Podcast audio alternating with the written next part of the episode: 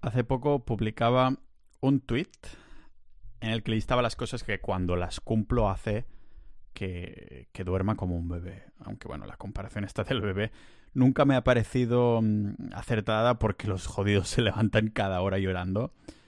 Pero vale, digamos que un bebé no es la mejor analogía de un sueño profundo. Pero ya, ya me entendéis, ¿no? En este tweet dije cosas obvias como tener la ventana ligeramente abierta con un vaso de agua junto al radiador para mejorar los niveles de, humedad, que según varios estudios tienen que ser entre 40 y 60%, y si alguna vez la habéis controlado realmente la humedad, pues hacen una diferencia enorme, sobre todo en el sueño profundo, ¿vale? Por esto algún amigo que tengo que le cuesta domarla, se ha comprado un termómetro para medirla. Yo personalmente también intento minimizar al máximo las pantallas, luces azules, LED ah, para que la melatonina no se nos descontrole ahí más que un alcohólico en el Sahara. Pero confieso que muchas veces la adicción me puede. Pero sí que intento que al menos minimizar las luces azules poniéndola más amarillenta en el móvil. Un amigo que tengo hasta se, se, ha sacado todos los colores de su teléfono y se lo ha puesto en blanco y negro para que le, le cree menos adicción. Pero claro, tienes que decir adiós a los memes y, vídeos porque los coloritos, los coloritos hacen como el, yo sé, el 80% de la interacción. En mi caso, también me ayuda a dormir mejor comer nada mm, que tenga fructosa y pocos carbohidratos en la cena. Aunque algunos me, me, han tirado mierda diciéndome que eso no es así, que los hidratos en la cena van bien y que como ah, puedo estar vivo sin comer fruta, ¿no? Pero deben ser los mismos que prefieren leerse muchos libros sobre el coito en vez de practicarlo para sacar sus propias conclusiones. Y finalmente, ah, pues lo que hago también es pegarme los labios con cinta adhesiva para que no se me abra la boca durante la noche. Y es en este punto, es en este punto, que mucha gente se pensaba que estaba de coña con ese tweet, lo de encintarme la boca, ¿no? Pero ni mucho menos lo estoy. A veces me pongo tiritas y a veces cintas adhesivas, lo que tenga a mano, ¿vale? depende también de lo que haya en el supermercado. ¿Y de dónde viene esta locura? ¿Y realmente sirve para algo o es solo para hacerme el raro y especial en las redes sociales? Bueno, eso sin duda. No hay nada que más. que me pueda llenar más que la gente me imagine con un espadadrapo en la boca. Pero lo que me llena de verdad es el aire como todos los humanos. Un aire que nos puede llegar a los pulmones de dos maneras, o por la nariz o por la boca. Y hoy vamos a descubrir por qué respirar por la boca es lo peor que podemos hacer por nuestra salud y longevidad. Os prometo que después de escucharme hoy en el capítulo de hoy, con todos estos estudios que, que citaremos, le vais a decir a vuestras parejas que ahora no la vais a besar por la noche porque tendréis la boca encintada. Pero tranquilos que no se quejará mucho cuando se dé cuenta de que tampoco abriréis la boca para hablar o roncar, ¿vale? Y esto me da pie a decir que ah, si se va a tomar algún tipo de acción de lo que voy a decir hoy, antes siempre consultar con un médico o especialista. Pero no puedo evitar comentaros lo que he descubierto yo y lo que voy a hacer yo y lo que hago yo. Vamos a ver hoy de qué va este cambio de paradigma aquí en el podcast multidisciplinar de Pau Ninja.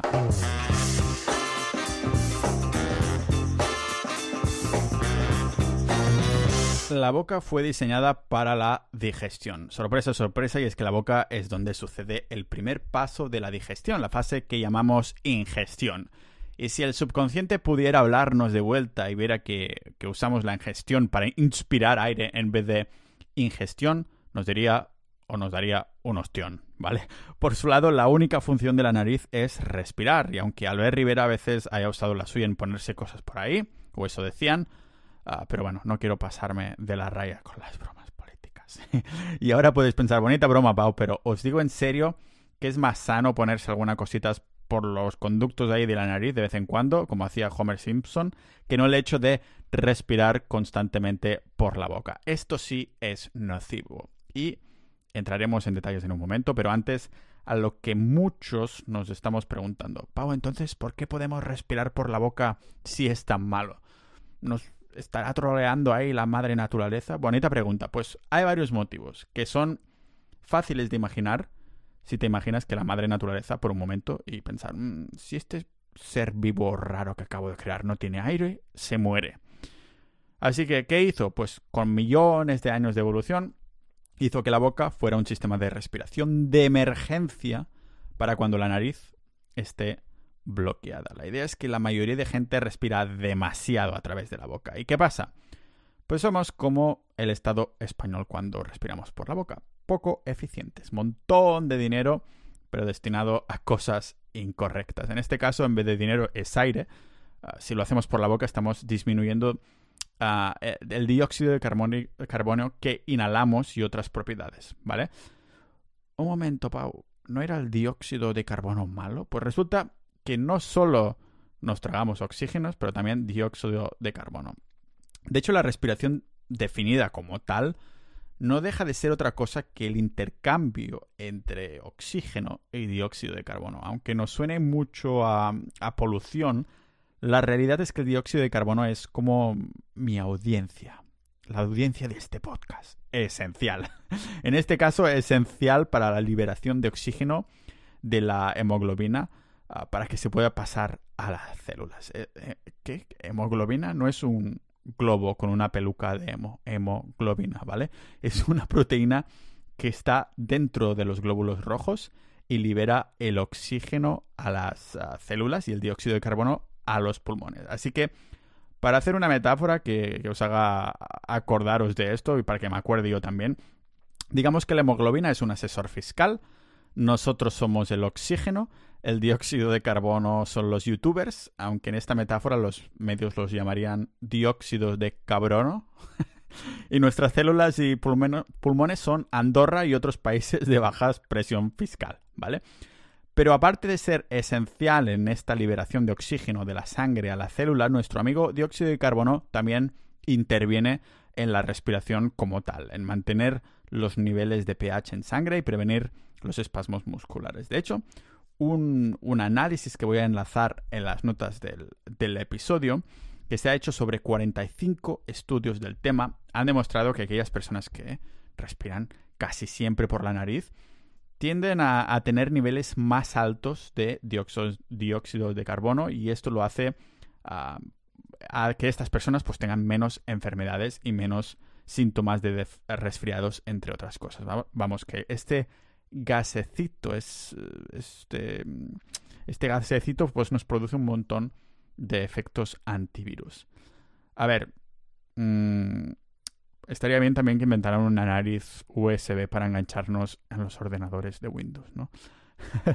Broma malísima, ¿eh? pero hablando de cosas que, que no funcionan, ¿por qué respirar por la boca es tan malo entonces, ¿no? Pues porque respirar por la boca no nos lleva dióxido de carbono al cuerpo.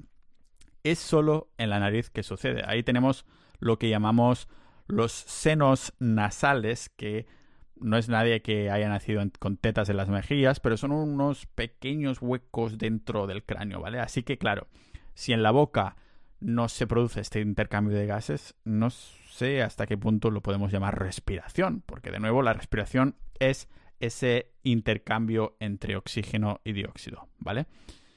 Si no hay este último, si no hay dióxido, poco lo podemos llamar intercambio o respiración de verdad, ¿no? Y aquí algunos pensaréis en cuando nos ahogamos, cuando alguien se ahoga. Y es que cuando estamos mucho rato debajo del agua, que sentimos que nos falta el aire, salimos a la superficie y el reflejo no es hacer un cacho de respiración por la nariz tipo sino es inspirar a saco por la boca, como si fuéramos Kirby, ¿vale? La bola esa rosa de Nintendo que se hincha como un globo para tragar cosas. Entonces, ¿no contradice esto de respirar por la nariz, que, dice ser lo ideal? Bueno, recordad que antes decíamos que la respiración por la boca es por emergencias. Y aquí hay más mm, emergencia que quedarse sin aire pues debajo del agua, ¿no? Hay, que hay más que esto. El caso es que este acto reflejo de querer respirar de urgencia que tenemos tiene poco que ver con el oxígeno, pero está mucho más ligado a la cantidad de dióxido de carbono que tenemos en el cuerpo. Cuando estamos debajo del agua, el oxígeno que tenemos en el cuerpo es convertido por las células y sacado en forma de dióxido. Así que claro, nos baja el nivel de oxígeno en sangre y nos incrementa el dióxido.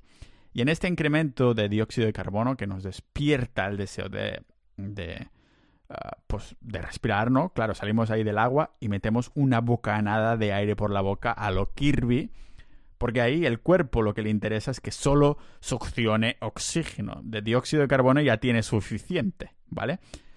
Antes de, mm, de informarme sobre estos temas, tengo que confesar que a mí me parecía que lo de respirar por la nariz y la boca era todo lo mismo, ¿no? Que no importaba absolutamente por qué sitio. Por la nariz, por la boca, por el culo, da igual. Joder, si el aire me llega a los pulmones igualmente, ¿qué más me da si es por la boca o la nariz o el culo, no? el caso es que topé con una entrevista con James Nestor, el autor del libro Breathe, The New Science of Lost Art. Pero claro, aunque este libro me inspirara a hablar de esto hoy en este capítulo del, podcast y a cerrarme la boca al dormir, esto me hizo indagar más y me flipó este mundo. ¿Sabéis cuando leemos textos antiguos o citas de hace miles de años y decimos, qué sabios que eran entonces y míranos ahora? Pues con lo de respirar por la nariz pasa exactamente lo mismo. Los egipcios mismos pues hablaban de esta manera de respirar en el papiro de, de hace 3.500 años, seguramente el documento médico más antiguo del mundo. O en Génesis 2.7 Dios formó al hombre del polvo de la tierra, sopló aire, no sé si decía aire, aliento, algo así, sopló aliento de, de vida en la nariz del hombre y el hombre se convirtió en un ser viviente.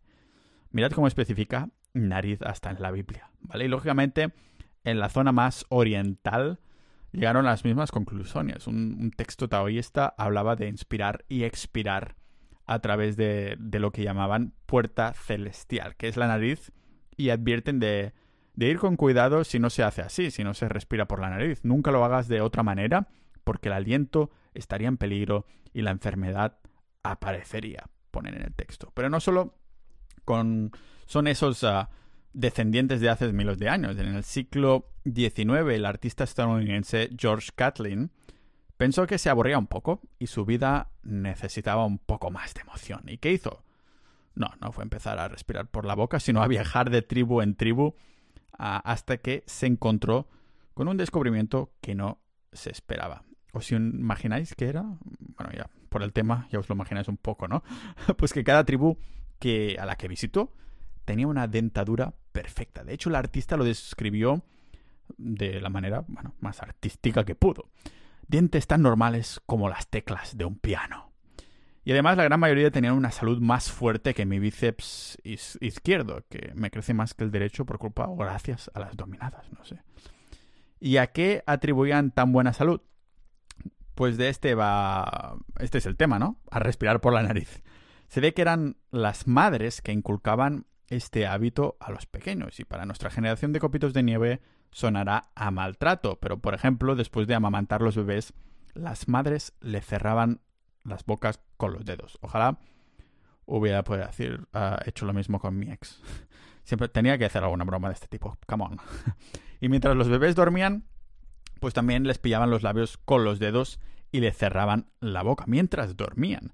Incluso este artista de Estados Unidos, ah, George no sé qué, es que tenía un nombre bastante raro, ¿no? George Catlin. Es que me recuerda a un personaje del League of Legends, pero da igual. Que George Catlin vio como en algunas tribus se ataba al bebé a una tabla recta con una almohada debajo de la cabeza para que fuera muy difícil respirar por la boca. Mirad las tribus, ¿eh? Su cómo es más discutible y cultural porque está atado a su cultura, pero no mucho menos su por qué. Esto me recuerda a que ellos no tienen pues problemas para quedarse dormidos o insomnia porque no tienen el problema de las pantallas o el estrés. Por lo tanto, ¿quién la está cagando con las cosas más básicas, no? Cuando George Catlin les preguntó a los de la tribu por qué esto de respirar por la nariz era tan importante, les dijeron que respirar por la boca debilitaba el cuerpo y deformara, les deformaba la cara si lo hacían. Pero va, suena a un cuento chino o más bien un cuento de tribu, ¿no? Quise ver unos tipos ahí con bastones y taparrabos sobre la salud. Si el chamán de la tribu aseguró que me de universidad, como mucho lo que ha hecho ha sido estudiar los excrementos de cuatro animaluchos, ¿no? Pues resulta que estos moglis llevaban mucha razón, mucha más razón de la que pensábamos, porque la ciencia que empezó a estudiar la, preocupación y consecuencias de respirar por la boca viene de hace algunos ciclos atrás. Pero yendo no tan lejos, en los años 70 y 80, el científico Egil P. Herbold juntó una panda de monos y así, a lo loco, les puso silicona en la nariz durante dos años. Ahí, a ver qué pasaba. Venga, silicona en la nariz dos años, a ver qué pasa. Pues el tipo no le había puesto mucha confianza al experimento, pero quedó horrorizado al ver los resultados, porque siguió la fisiología de los primates desde sus arcos dentales a los ángulos de la barbilla y pasando por la propia forma que iban tomando sus caras, sus rostros, ¿vale? Y se les empezó a estos monos, a estos pobres monos, a deformar la cara al poco tiempo de empezar eh, con el experimento. Creo que en cuestión de seis meses o algo así.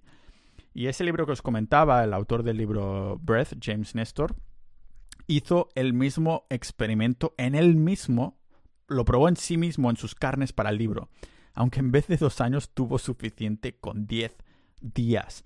¿Qué le sucedió? Pues que se le dispararon las hormonas relacionadas con el estrés y también la presión arterial. Por otro lado, la variabilidad de su frecuencia cardíaca se desplomó. ¿Pero por qué?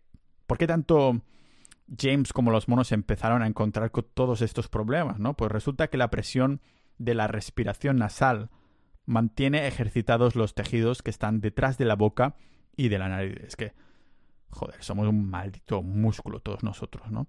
Se ve que respirar por la boca no crea esta misma presión porque colapsa estos tejidos.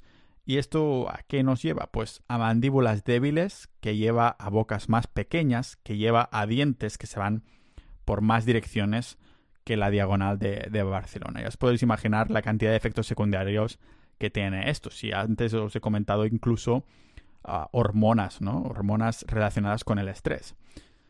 Lo que nos gastamos en dentistas es solo una de ellas, uno de estos problemas de efectos secundarios. De hecho, esto me recuerda a mi hermana pequeña, que ya desde bien pequeña había respirado mucho por la boca y siempre ha tenido problemas de, dientes, ¿no?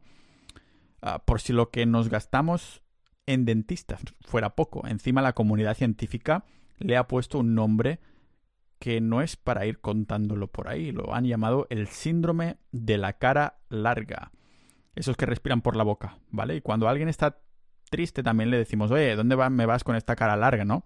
Joder, como para no estar triste, tío, tengo el síndrome, el síndrome de la cara larga. Y es otro de esos círculos viciosos negativos. Pero ya que, estamos en algo negativo, vamos a cambiar el chip y entrar en la otra cara de la moneda, la nariz. Imaginamos... hay que imaginar, yo creo, la nariz como si fuera un humidificador hecho de carne, ¿vale?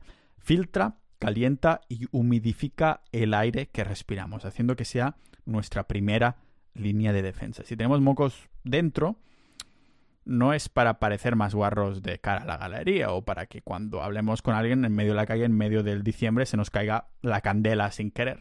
Los mozos... ¿Mozos? los mozos... Los mozos son los mocos. Los mocos hacen de mosus dentro de, la nariz, ¿vale? Hacen como el muro de Trump.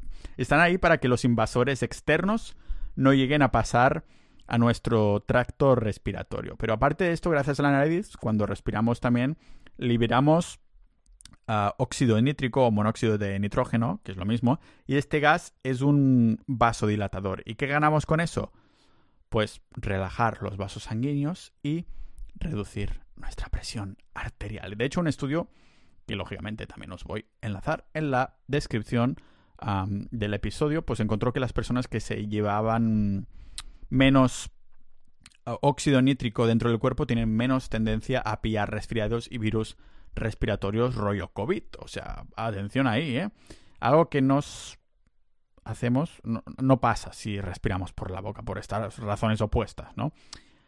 ¿Qué pasa? Que más del 40% de la población actual sufre de obstrucción nasal crónica y más o menos la mitad de nosotros respiramos por la boca. Y aquí las mujeres y niños son los que sufren más. Os comentaba el ejemplo de mi hermana pequeña, que cuando era una salpicadura siempre tenía la nariz tapada y si pasabas por su lado echando la siesta, sentías como el aire corría por tus hombros del sonido que hacía esa boca respirando, ¿no?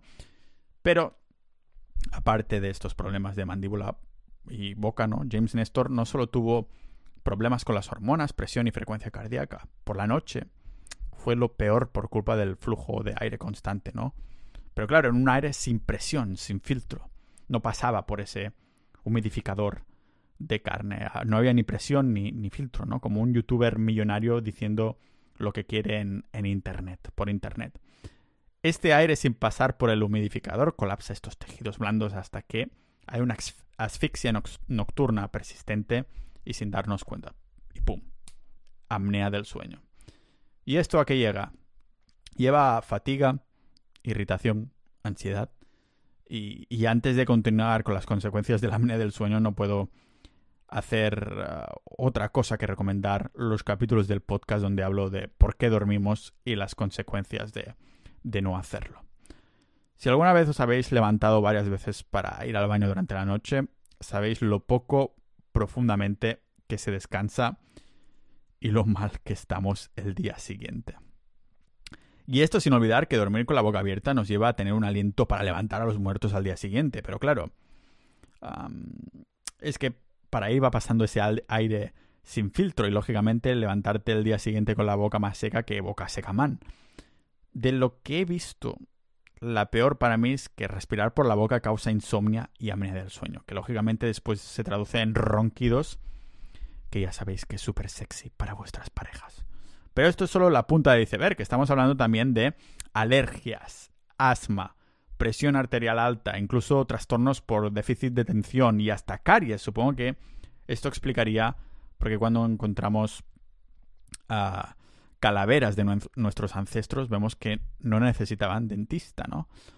O que lo de las caries os parece una pasada y, y, no lo podéis aguantar. Pues resulta que respirar por la boca también causa disfunción eréctil. Eso sí que no lo podéis aguantar. Aguantar recta.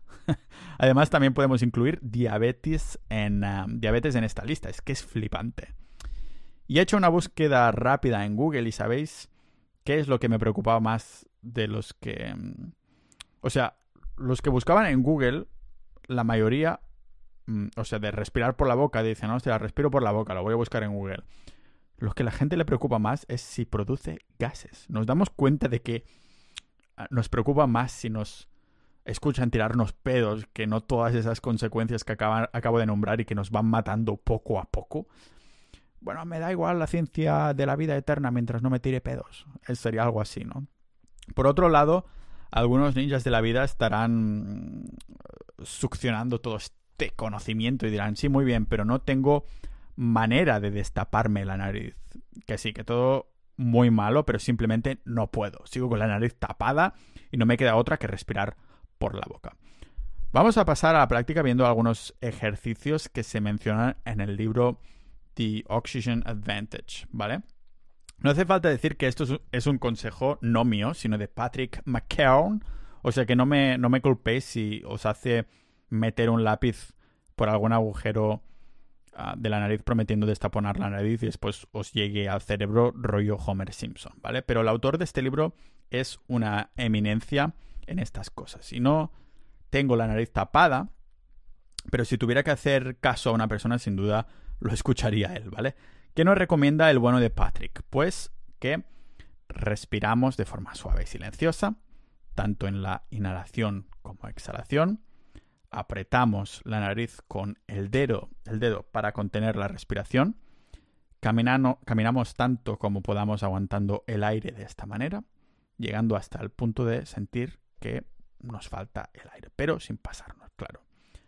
Y cuando volvamos a respirar, solo hacerlo vía por, por la nariz, ¿vale? Y ahí la respiración se calmará casi automáticamente. Lógicamente, como hemos aguantado la respiración, lo más probable que pasará es que la, bocanada de aire será más larga de lo normal. Aún así, tenemos que intentar hacerlo de la forma más calmada posible, suprimiendo la segunda y tercera bocanada de, aire. Digamos que tendríamos que poder recuperarnos de recuperarnos de esta aguantada de aire al cabo de dos o tres bocanadas. Si no, significa que hemos aguantado el aire demasiado tiempo. Esperamos aproximadamente un minuto y repetimos el ejercicio. ¿Y cuántas veces repetimos este proceso? Pues de 5 a 6 veces hasta que nos descongestionemos la nariz. Y con todo esto, si las primeras una o dos rondas no acaba de funcionar, parece que si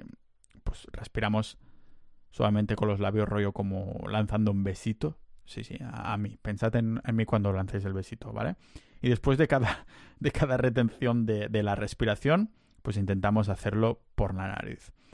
Es más fácil de explicar si nos imaginamos la agencia tributaria. ¿Vale? El aire es nuestro dinero, nos retienen y tenemos que intentar respirar. esto está muy bien para destapar la nariz cuando está muy taponado, pero claro, esto no hace que automáticamente pasemos a respirar por la boca de forma subconsciente, ¿vale? Por eso vamos a continuar con cositas prácticas. El paso más obvio sería simplemente pensar conscientemente de que queremos cerrar la boca y respirar por la nariz durante el día. Seguro que alguien que me está escuchando en este episodio... Uf, que me ha venido un de esto de... Ah, pues alguien que me está escuchando tiene el mal hábito de respirar por la boca y considera que pensar activamente en respirar por la nariz durante el día no es fácil de hacer. Pero aquí tengo que decir que como todo hábito, pues empezamos pensándolo activamente, yo qué sé, durante 20, 30 minutos al día. Por ejemplo, con una alarma y a medida que van pasando los días, pues vamos aumentando el tiempo de pensamiento activo. Por ejemplo, lo podemos hacer en el transporte público o Hacienda... Mm, hacienda... Ostras, es que lo tengo en el subconsciente. Hacienda no, haciendo cosas de la casa y demás. Otra manera de dejar de respirar por la boca es con el método buteico, aparentemente, que recomienda siete ejercicios de respiración listados por la clínica que lleva el mismo nombre que el método, ¿vale? La clínica buteico. Nos tomaría un día entero para explicar los distintos tipos de energía que, que, bueno, si os interesa podemos llegar a entrar, pero tenéis por ahí su libro también, que lo explica detalladamente, ¿vale? Ah, pero aquí sí se nos intenta vender un producto, seminarios o libros o cosas así. Aunque no digo que, no, que venda humo o cosas así. Pero, por ejemplo, me gusta que tiene un ejercicio llamado Control Pause para determinar si respiramos bien o no. Es sencillo, ¿vale? Nos sentamos. Respiramos normal a través de la nariz. Apretamos la nariz con los dedos para aguantar la respiración. Ponemos el cronómetro hasta que sentimos un impulso fuerte para respirar. Respiramos y lo hacemos a través de la nariz, ¿vale? Y aquí nuestra respiración debería ser normal. Si esta pausa de control es de menos de 25 segundos, significa que tenemos una respiración pobre. Si está entre 25 y 35 segundos, significa que hay espacio para mejorar, ¿vale? La meta sería poder controlar un aguante de unos 40 segundos. Esto mm, me recuerda a unos ejercicios que el autor James Nestor listaba también en, su libro, ¿vale? Algunos me hacen gracia porque implica taponarse con el dedo solo uno de los agujeros de la nariz, que por mentira que parezca, no es lo mismo respirar por un agujero que por el otro de la nariz. Hay efectos distintos y esto me pareció flipante, fascinante. Algo que sí ha sido analizado por cientos de estudios, esto de los agujeros, ¿vale? No es pseudociencia. Uno de los agujeros está directamente ligado a nuestro sistema parasimpático, que es el que controla el, ritmo cardíaco y la digestión, ¿vale? Y el otro está ligado al sistema que tiene el mismo nombre que yo hablando con mujeres, el sistema nervioso simpático. es por esto que en algunas clases de yoga hagan lo que hacen esto que se llama como respiración Nadi Shodhana o algo así, que es alternar entre un orificio u otro de la nariz. Además, he visto que en su web oficial ah, listan algunos vídeos a modo, a modo práctico. la web oficial no de esta manera de hacer yoga, de esta respiración, pero de James Nestor, ¿vale?